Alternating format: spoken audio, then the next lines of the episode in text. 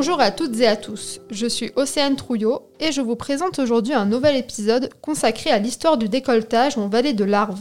Dans cet épisode, nous allons revenir sur un événement historique qui a bouleversé le développement industriel de Cluse et qui constitue l'acte de naissance de la ville telle qu'on la connaît aujourd'hui.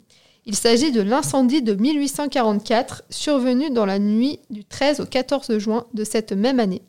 Et pour revenir sur cet épisode de l'histoire sociale et industrielle de Cluse, nous recevons l'historienne Florence Poirier.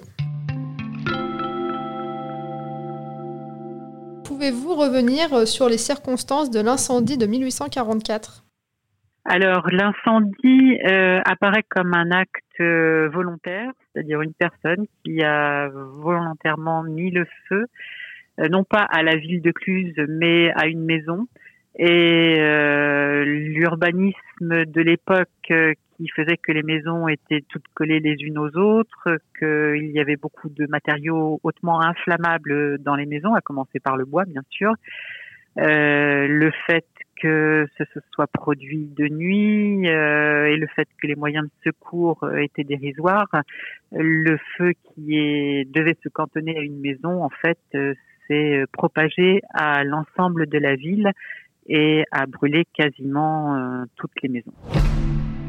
Combien est-ce que l'incendie a fait de victimes? Oui, elle a fait quelques victimes, peu par rapport à Salange qui a subi la même catastrophe euh, quatre ans plus tôt. Euh, il y a eu trois victimes directes, l'incendiaire, un certain Simon qui est mort donc dans l'incendie, et deux autres personnes qui ont été prises dans leur sommeil. Et puis il y aura une quatrième personne euh, quelques jours plus tard qui, euh, comme le dit son acte de décès, est mort euh, dans les décombres de sa maison. Mais voilà, c'est une catastrophe qui a, qui a fait pas trop de victimes, mais bon, toujours trop, bien sûr.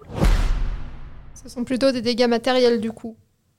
Ah, par contre, effectivement, les dégâts matériels ont été très très importants puisque bah, l'intégralité euh, des maisons, euh, plus de 90% des maisons ont, brûlé. Euh, et puis bien sûr ce qu'il y avait à l'intérieur, les affaires de la vie quotidienne, mais également le gagne-pain des, habitants. Hein. Beaucoup travaillaient pour la sous-traitance horlogère à cette époque-là et les outils comme les productions des, des clusiens se sont trouvés aussi euh, brûlés dans, l'incendie. Comment est-ce que l'incendie de 1844 a donné naissance aux cluses modernes? Quelles ont été les répercussions?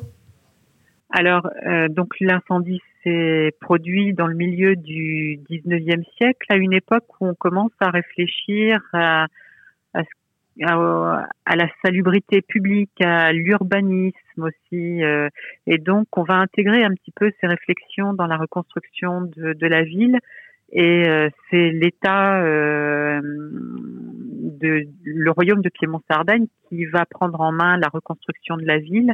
Le roi va diligenter un architecte qui va tracer un nouveau plan, déjà un nouveau lieu pour la reconstruction de la ville, un nouveau plan euh, qui va être un plan géométrique très simple, mais qui va être très ordonné avec des larges rues, euh, des petits îlots à construire euh, pour éviter une nouvelle propagation d'incendie, avec aussi des hauteurs de maisons qui vont être réduites et qui vont permettre à la lumière de, de pénétrer dans les logements. Donc voilà, on va euh, intégrer des, des, éléments, on va dire, modernes dans la, la réflexion sur la reconstruction de la ville.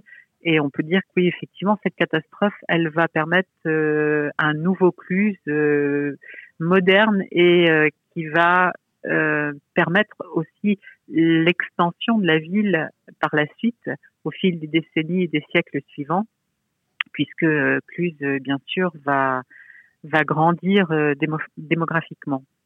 L'autre conséquence de l'incendie, euh, c'est la création d'une école d'horlogerie qui a été réclamée depuis des dizaines et des dizaines d'années par euh, pas seulement les Clusiens, mais euh, tout le territoire pour bah, former les, jeunes, la jeune génération au métier de l'horlogerie. Et c'est l'incendie et un petit peu le marasme économique qui va s'en suivre qui va permettre euh, bah, la création de cette école d'horlogerie, école qui va être promise d'un très bel avenir et qui est notre actuel lycée Charles Pompey. Est-ce qu'on a gardé euh, des traces de cet incendie, euh, des témoignages ou des, des, illustrations par exemple? Alors, il y a eu un, un récit d'un Clusien qui avait immigré à Paris mais qui se trouvait sur Cluse à cette époque-là qui, qui a écrit donc euh, l'incendie et qu'il l'a euh, envoyé à un autre Clusien qui était lui aussi à Paris, euh, qui était Claude Dugard. Claude Dugard, c'était un peintre né à Cluse qui vivait à Paris de son de son art. Et Claude Dugard a eu l'idée de, enfin, a été inspiré par cet événement pour créer une toile qui s'appelle l'incendie de Cluse, qui met en scène l'incendie pas tout à fait comme il a dû se passer, mais dans une vision très romantique, euh, qui était une vision euh, très à la mode à cette époque-là, avec euh, des scènes de panique, d'angoisse. Et ce tableau qui a été peint en 1845 par le par Claude Dugard a été donné ensuite à la ville de Cluse et la ville le conserve et l'expose dans, dans l'hôtel de ville. Il peut être vu par tout un chacun qu'il euh, y a des monuments, des maisons qui auraient résisté à l'incendie qu'on peut encore voir aujourd'hui. Je pense notamment au, Pont Vieux. Oui. Alors effectivement, je, vous ai dit qu'il y avait à peu près 90% de la ville qui avait brûlé. Euh, il y a certains monuments qui ont qui ont survécu, notamment ce qui était déjà excentré. Euh, C'était le cas de du couvent euh, des Cordeliers. Enfin, il n'était plus couvent à l'époque, mais le bâtiment c'était l'ancien couvent des Cordeliers, qui était complètement excentré et donc qui a survécu. Aujourd'hui, on peut encore en voir euh, la chapelle du, de ce couvent qui est notre actuelle église paroissiale. Et puis il y a tous les édifices qui étaient euh, avec une dominante de pierre euh, qui ont pu résister. Alors le pont vieux bien sûr, mais il y avait aussi la fabrique, c'est-à-dire la seule usine que comptait Cluse, c'était l'usine Jacotet à cette époque-là qui est euh, qui deviendra l'usine Carpano et puis qui est l'actuel espace Carpano et Ponce. Il y a aussi l'église paroissiale de l'époque qui euh, était un édifice en pierre et qui a survécu, et également une maison qui était une maison bourgeoise, une belle maison. D'ailleurs, c'était la maison de la famille du peintre Claude Dugard, euh, qui est une des rares maisons à avoir survécu et à, avoir perduré jusqu'à nos jours. Quoi. n'a pas, enfin, maison qui n'a pas euh, subi euh, les affres du temps et qui est encore debout aujourd'hui. C'est une des plus belles, sinon la plus belle maison de Cluse. Merci beaucoup Florence Poirier de nous avoir éclairé sur euh, l'incendie qui a ravagé Cluse en 1844, sur ses conséquences et sur la reconstruction de la ville. Mais je vous en prie. Et à bientôt pour un nouvel épisode de l'histoire du décolletage en vallée de l'Arve.